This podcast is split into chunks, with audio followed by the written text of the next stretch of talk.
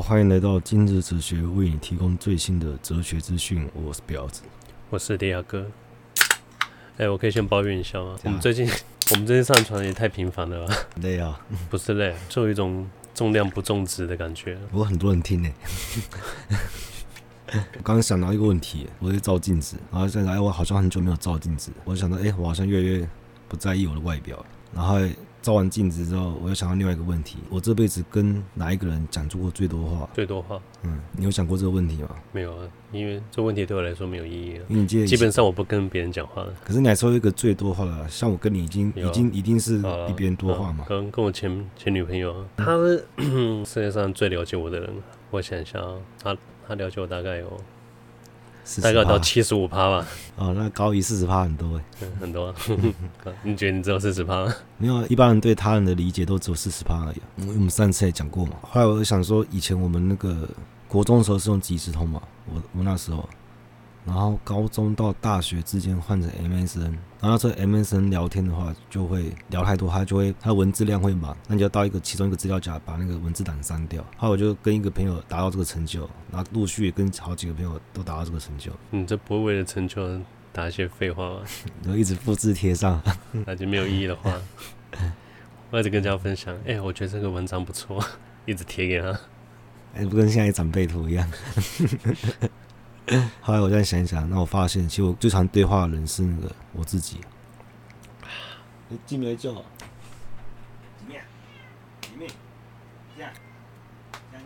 你说是对话？嗯，你是说跟你心里中心中那个旁白，他丢问题，你回答跟他，你回答他。没有说我问他，他回答我。哦，而是他给你答案了。对啊，你为什么要操控我？为什么我是我？为什么有这些想法？哎、欸，我有个问题啊，像。以前卡通一种表现就是跑出小恶魔跟小天使，嗯，它是代表两个不同的意思吗？应该是不同的意志，不同意志，嗯，一个想要，呃，意志，一个阻止你不要。如果是完全自由的意志的话，就不会出现这两个东西了嘛。当下在氪金的时候，那个画面就是这个恶魔杀了个天使，我就在说服我自己，是吗？我是天使，根本压根没出来啊！恶魔点个头，给我眨个眼，嗯嗯，磕下去。然后你眼前一片模糊，醒来说：“哎，我我怎么刻？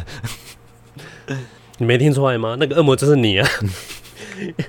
你说：“哎，我按下去了。”我啊，可我跟他。后来想说：“哎，我用我是用人在看这个角度来看这个事情。如果是另外一个世界，搞不好我们这个世界有很多种方式，有很多种存在。但我们都是用人这种物种主义在看这个世界。有可能这个世界有一个角度是像颜色跟颜色是一体的，它不是以一个人为个体。”它是以颜色为个体，在什么位置并不是它们存在的条件，所以它们可以分散在各地。所以蓝色它们是一个个体，白色也是一个个体。哎、欸，你看这种讲法，任何物质它都是算是独立存在。可是我们我们的标准是有一个意志在里面吧，有个意识啊。你怎么知道它没有意志？如果它有的话，可能我们的次元可能离很远，我们是无法沟通的。如果你在酒神状态的话，就可以。什么状态？然后我今天要讲尼采的那个。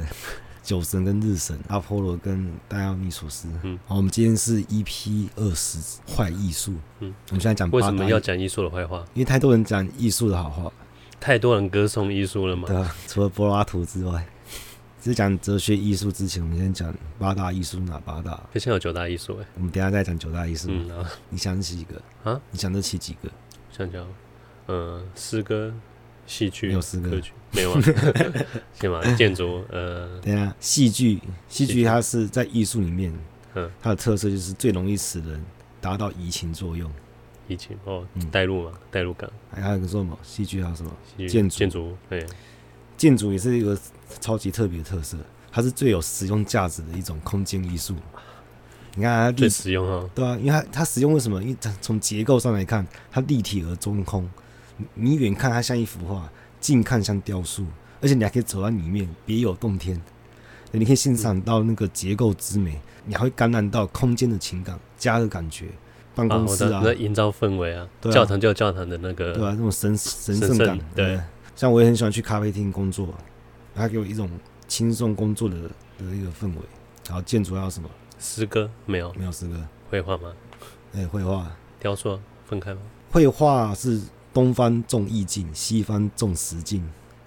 因为西方从十六世纪以后就注重透视性跟比例嘛，东方是写意不拘实际。看他们就是作弊仔啊，凸透镜。嗯，甚至有人说东方才是真正的艺术。嗯，以绘画来讲，这那我们之后再讲。雕塑基本的要素有五种，它是空间感、质感、量感、均衡感跟动感，而且它是引导视觉去感受这个触觉的多重感受，也是一种空间艺术啊。雕塑还有什么？嗯，我讲几个，五个吗？嗯，现在四个随便抽应该都有吧？嗯，啊啊啊啊啊，服饰有吗？服饰人，这也叫艺术？对，算设计啊，好不好？呃，食物大食物也不是啊。啊，食物也不是啊。这个没有，我压根没有想到食物。料理那么不算啊。你看，我只能想一半而已。写作不是有讲吗？那是绘画啊。啊，写作，写作，写作文学嘛，对不对？嗯、我刚才听成写生，没有，我刚才意会成写生。哦、嗯，文学就算它是它的特色，就是运用你的思想去引导你的感情，然后它也是一种，它有拥有自由空间。它是以可以抽象的文字去塑造嗯情景嗯，文学啊什么武道嘛？哦，武道，武道我觉得蛮。武道我以为会归类在戏剧里，没有分开，分开，因为它跟戏剧不一样。戏剧让人感到移情作用，但是舞蹈是哎、欸、是是后来他们才融合吗？像天鹅湖没有没有融合，天鹅湖它不算是戏剧跟舞蹈的融合。旁门左道，因为舞蹈是用体态跟力度表现美的艺术，嗯，而且是时间跟空间双重活动的艺术。如果你要追溯它起源，可能就是因为我们的魔力生产，例如我们在耕种嘛，拿那个锄头的动作有没有？然后你重复，重复是为了什么？重复是为了求新嘛，是德兹说的。但是重复动作的话，它就会延伸成一种宗教仪式。就例如像干旱，然后不下雨，你就一直用空气耕耘。其余其余的舞蹈也不是，他、嗯、动作也不是那个耕地的动作啊，它是很奇怪啊，它会融合一些其他的这样任何奇怪的思想。嗯，这个起源好听起来好像很有根据，但其实我不是这样认为。我认为舞蹈它完全就是性暗示而已，所有的舞蹈都是求偶舞啊，对，就为了求偶，对。以动物来讲，动物会跳舞只是为了求偶，所以所以说那开心的舞都是求偶，开心的手足舞蹈那算什么？也是求偶啊，肢体动作。你想要别人看到你开心，代表我我我占有很多资源跟优势。对啊，你过得很开心，对不对？我过得很爽，资源很多，跟着我有肉吃。对啊，这这是性暗示啊。我说你要你要过度解读的话，都都可以讲的。哎，你就在展现你的体态嘛。嗯。那你体态功能是什么？你就是为了求偶。表现呢？表现欲，舞蹈算是表现欲。为什么你想要表现欲？你也是为了求偶。哎，那打卡、拍照、自拍那些，都是全部都是求。你是把那个所有的目的追根究底，追到最最后源头，全部都是求偶。因为人最最基本的欲望就是食欲跟性欲。没有没有，我以前老师有讲过，说什么最能产生强大的动力的第二名是性欲，然后第一名是感恩的心。我听你干放屁！第一名是什么？感恩的心。放屁！绝对是绝对是性欲，好不好？感恩的心可能排在第八还是第九？没有，我觉得第一可能不是食欲，这是性欲。食欲应该还比性欲高。感恩个头啊！我吃饱，嗯，我爽完之后，我也不会不见得会感恩，好不好？你不会保暖之思淫欲啊？我还能想什么？根本只有人类会有这种性能感、这种反生物的特质吗？因为我们产生了那个理性，然后产生理性之后，就会开始破坏这些规律，但动物就不会。所以我们的人性是跟动物做出区别的，自我的个体毁灭。但我们等一下讲酒神的时候会讲哦。然后下一个就是我最喜欢的艺术吧，音乐，音乐很特别。哎、欸，怎么可能？我刚刚没讲音乐，没讲音乐。哎、欸，我说作曲啊，算了啊，给你算及格好不好？作曲什么东西啊？就曲诗歌是没错，还有很多东西，那个什么破铜烂铁、敲敲打打那些都也是音乐嘛。当然，对。而音乐最早的目的是为了歌颂，歌颂这个国王，就是吟游诗人嘛。嗯。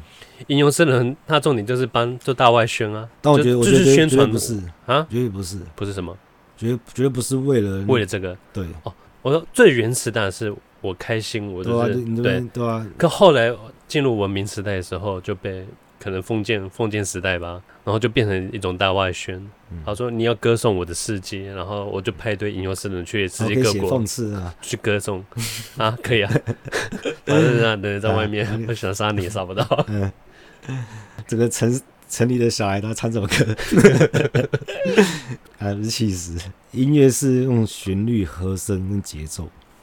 那节奏很特别，节奏你完全感觉不到它，但是你知道它存在。如果说，哎、欸，你这样跟我的跟我的节奏拍手，你也抓得到我的节奏啊，这所以你知道它存在嘛？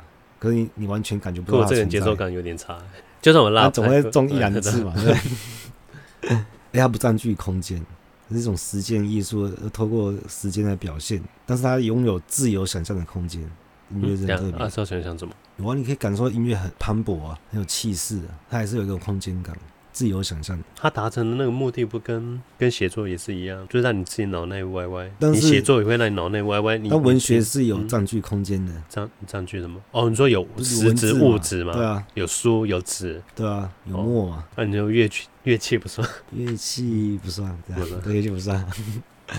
它是一种震动啊，然后在最后是电影，电影是那个最后被列进来，最后是电玩吧？没有没有，我说那时候了，那那时候在列这个时候，电影被列在第七大，哎哎，电影被列到第六，第六大。吗？然后他被列到第六大，这列那个想想，哎，舞蹈好像也算吧，就再把它列进去。舞蹈在电影后面，对对，那时候还没想到，但是他觉得以时间性的话，等一下。啊，电影这个人好像不太严谨哈，他已经承认他错了，嗯，那他也修正过来了。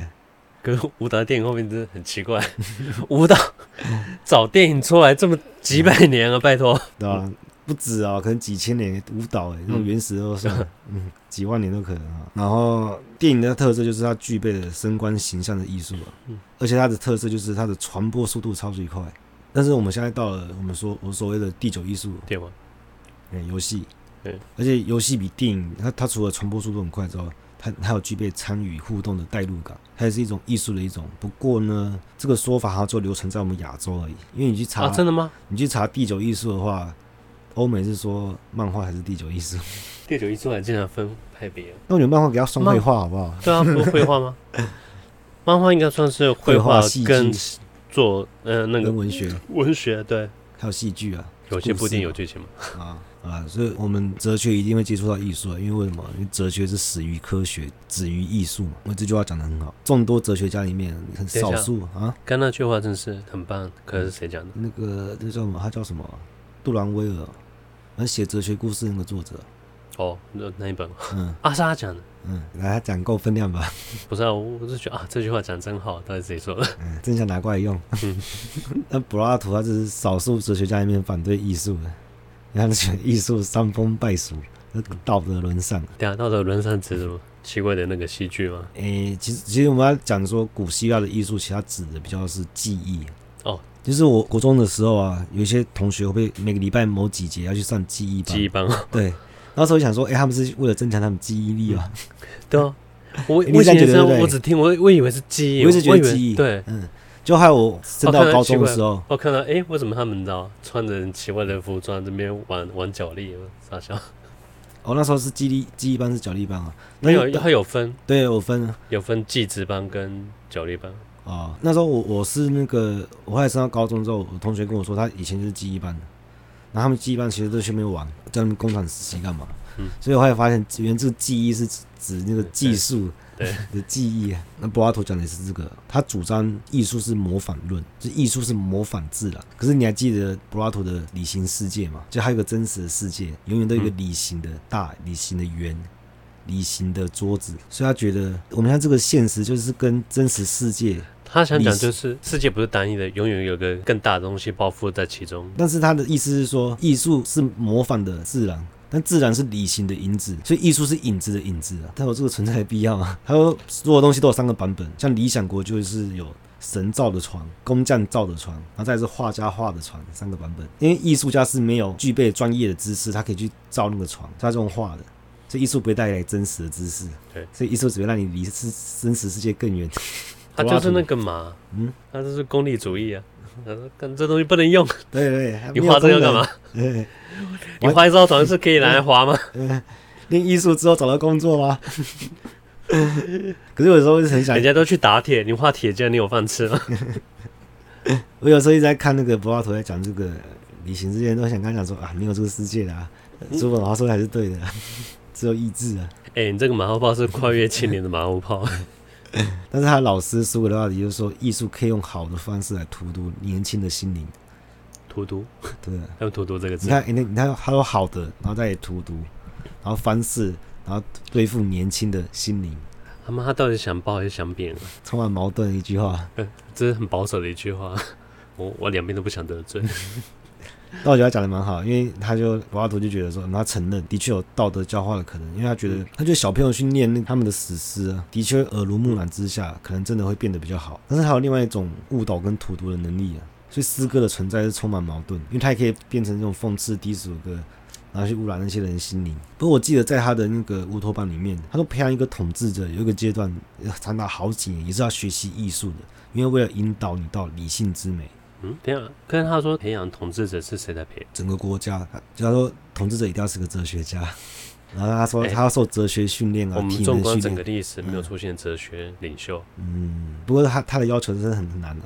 所以说，所以说他当时提出要求有多有多什么？有多难你知道吗？因为你还要流放到那个低阶那边去付出你的劳动力。对。对，你要花个十几二十年，然后去当一般平民，然后去感受平民的生活，这个条件是很难。悉达多是不是离他离他理想里面最近的一个人？那其实就是听起来像禁欲主义啊。他目的不是禁欲啊，目的是，是体验，但是过程是要禁欲啊。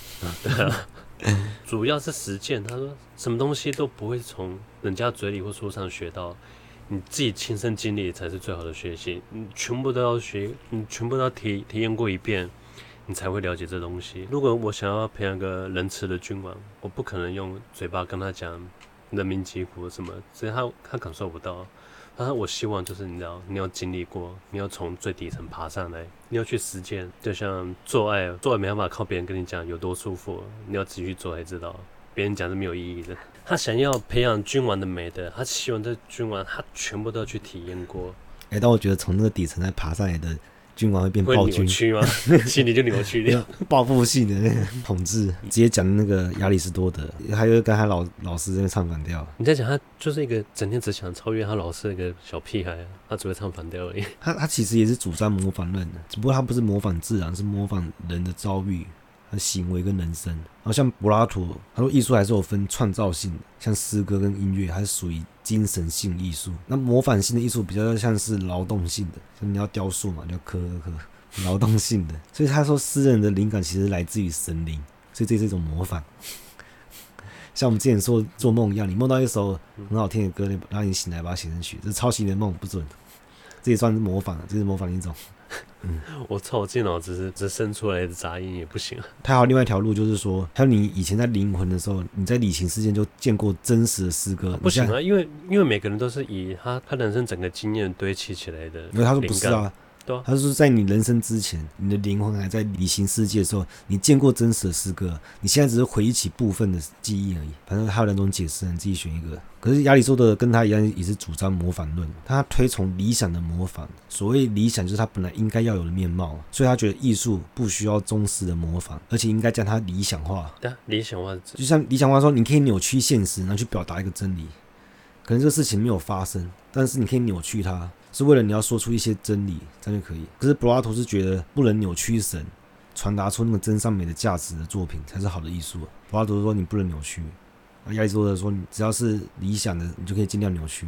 我我之前看到那个好像是在说卢梭卢梭的自传吧，然后还讲一句话说，永远没有人可以写出一本一百趴真实的自传。他这样讲很对啊，嗯，因为我我写作我灵感我一定是从我我过往的经验里面找灵感嘛，嗯。只要是我我过去曾经的经验找出来灵感，你就不能说它是百百分之百你自己创造。那你就可以接受，可以扭曲现实啊，只要为了表达你的真理就好了。你想要让别人感觉你是怎么样的人？你的自尊就写怎么样，就不就因为他更理想嘛。跟人家现在写履历差不多，履历上的人跟你真实的人是完全不同的两个人。而且人在天性里面会对模仿作品感到快感，这是亚里士多德说的。因为对模仿感到快感，感到快感对不对？嗯、因为我们一面在看，一面在求知，而且这个快感不是他谈而已，柏拉图也谈过啊。他说他的确有快感，但他认为艺术引起的快感是因为艺术迎合人的情欲。他还说三风败俗啊，他认为情欲跟快感是有害，欸、破坏人的理性。哦，他也是禁欲主义啊。嗯嗯，呃，禁欲主义。那亚里士多德认为快感的满足是人的天性，是正常现象啊。你不应该压抑啊。哎，亚里士多德也很重视和谐的东西啊，那健康和谐的发展就是不可压抑。他最后讲一句话：无爱无私，无更爱真理。他就是不信他的老师啊。那我记得他们没有和好，我印象中他们没有和好。我跟你说，我是我今天是老师，他讲这句话，我就不会跟他和好。嗯，那我们接着讲康德。康德跟艺术有关系吗？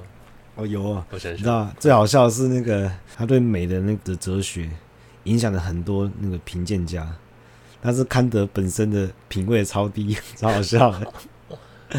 哎、欸，这是这是我最、嗯、最喜欢看到的状态。你看、连当代那个最伟大的歌德他都不认识，他可以跳过这个。但看着就很会分析嘛，我们可以听他怎么分析。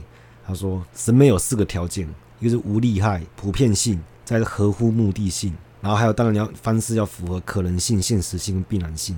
我们一个一个讲。哎、欸，他说他说无利害，就想表柏拉图吗？对，你哎哎，哎、啊，你真的懂他哎？没有啊。他说我更我艺术跟我不需要，我不需要它有功，它不需要有功能，对不对？对不需要。他一直是想说拿来道德教化，然后又嫌它不好用。艺术它有独立性啊，柏拉图搞不懂这一点。我觉得人为什么需要需要美学啊？审美？我觉得人今天懂得懂得美学，你才会有追求，有追求你才会去去精进自己，才有追求了。哲学是分类，美学是最后被分出来的，但是但是康德说美学的重要程度比伦理学。重要多了。忘了康德讲还是叔本华讲？然后他说无利害，他就讲的说你要感受到美。以他最爱用花来举例来讲，他说我们觉得这朵花很美，我们指的是花朵的形式，而非花的概念。也就是说，他课题是以他的形式去引起主体对他的关照活动。所以，所以，所以审美判断要满足什么条件？一，它不涉及欲望跟利害计较；再，它不涉及概念；再，它不涉及明确目的。明确目的要明确。啊，这是纯粹化，最纯粹。我我把所有外在的那个对条件对全部剥剥掉，我就是觉得它美。你知道他他他他怎么讲吗？这叫纯粹美。但是它会引起快感的心理状态，就是审美判断。三不一意哦，所以审美是不凭任何利害计较，而单凭快感或不快感。来对一个对象，不是一种形象显现方式进行判断的能能力。这种快感的对象就是美的。反正整个讲起来，它就是主观的唯心主义。好，然后再来是普遍性。他问了一个问题啊，就是先有审美判断才有快感，还是你有先有快感才有审美判断？先有快感吧，先有快感，因为你你自己主观，我要我喜欢这个东西。我跟你说，我跟你说。如果如果看着听到这一段，他马上吐血。然后快感绝对不能在判断之前，快感不能在判断之前，不然他只是单纯的纯粹引起观感的满足而已，就像你在看一片而已。你只是主观快感，对不对？他有他有什么？他有不涉及欲望和利益计较吗？他有不涉及概念吗？他有不涉及明确目的吗？啊、我我他完全都我懂，我懂，我就是不够纯粹嘛。对，我这我只想要，你这叫我我目的性就先先想要转而已，嗯、你这叫依纯美。啊，你这个叫依存美。我的目的性就是你知道，可能想要美带给我的愉悦性。对，但你没有想到它不具有什么普遍有效性。我还不够纯粹，我不够把那个。然后你知道普遍有效性吗？有效性怎么？你要对每个人都适用。这是 A 片，你拿给另外一个人看，他也有快感。每个个体差异这么大？没有没有，跟你讲，艺术就是每个人都会，艺术就是每个人就会觉得快感。我觉得这太难了。没有很难，好不好？除非除非。每个人审美差这么多，你知道他康德在他的哲学里面有个定言令式，追求就是普遍有效性，就是你应当如此。他讲的善意字也是这样子，你应当如此，没有任何理由。所以你具有普遍有效性，才是美感跟一般快感的最大差别。所以我们可以把情色作为艺术或工具，是为了挑逗你欲望，达成特定目的，所以它不能称为艺术。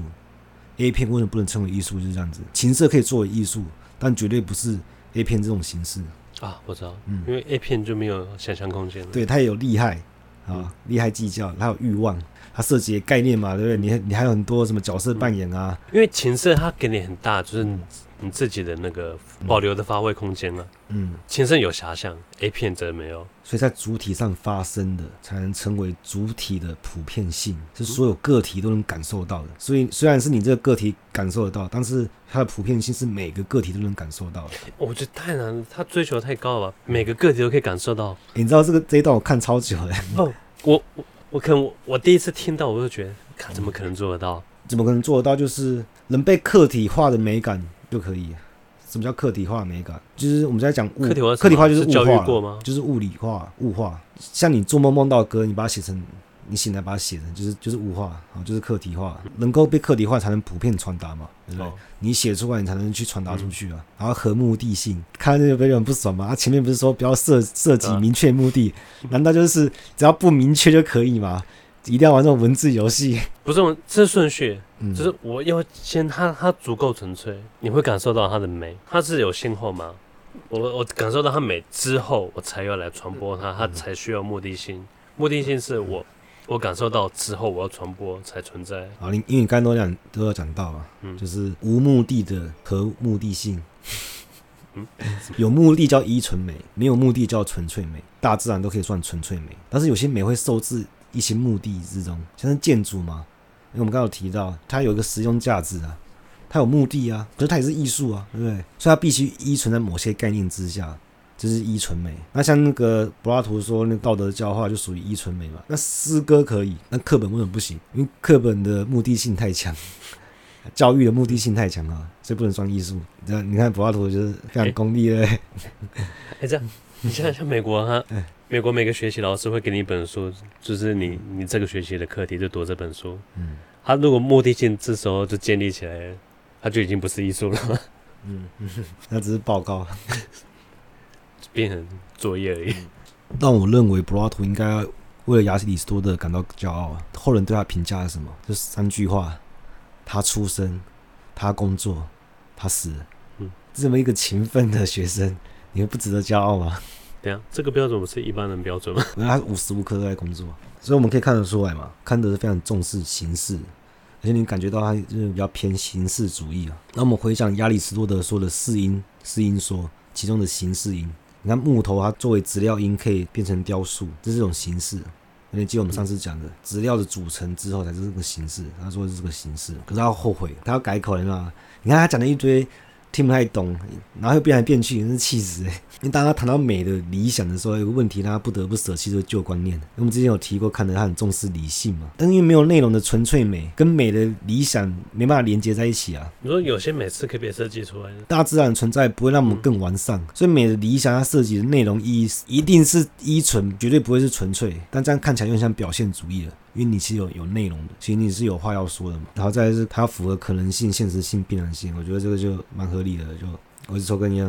哎，等下讲。我自己觉得看的这个人，干，我觉得看的这个人很奇怪，就是他发现说，干前面讲讲太太决绝了，后面想改口，干找不到台阶。然 后我觉得，我觉得他他有在进步，要有在进步。对啊。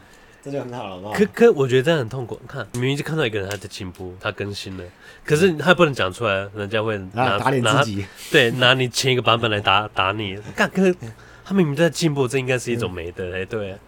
你以前不说你不会变？你以前不是说真理，还是他知道不算真理了吗？好，抽烟，抽烟，你大概能看到那画面，从你的电视机那海量静静的回来看你的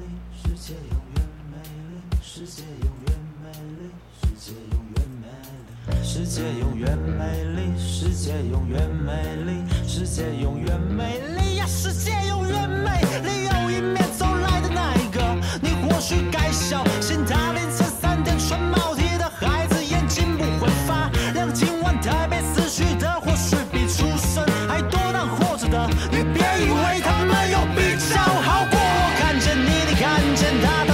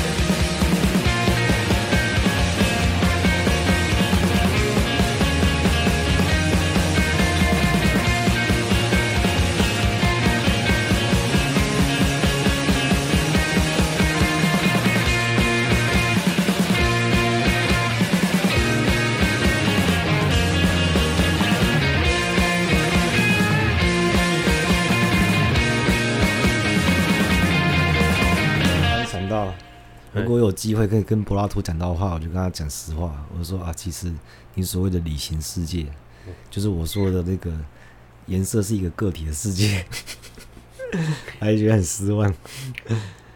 就很像你看《良善之地》嘛，他们说后面挂一个照片，那个人胡说八道就猜对九十七趴。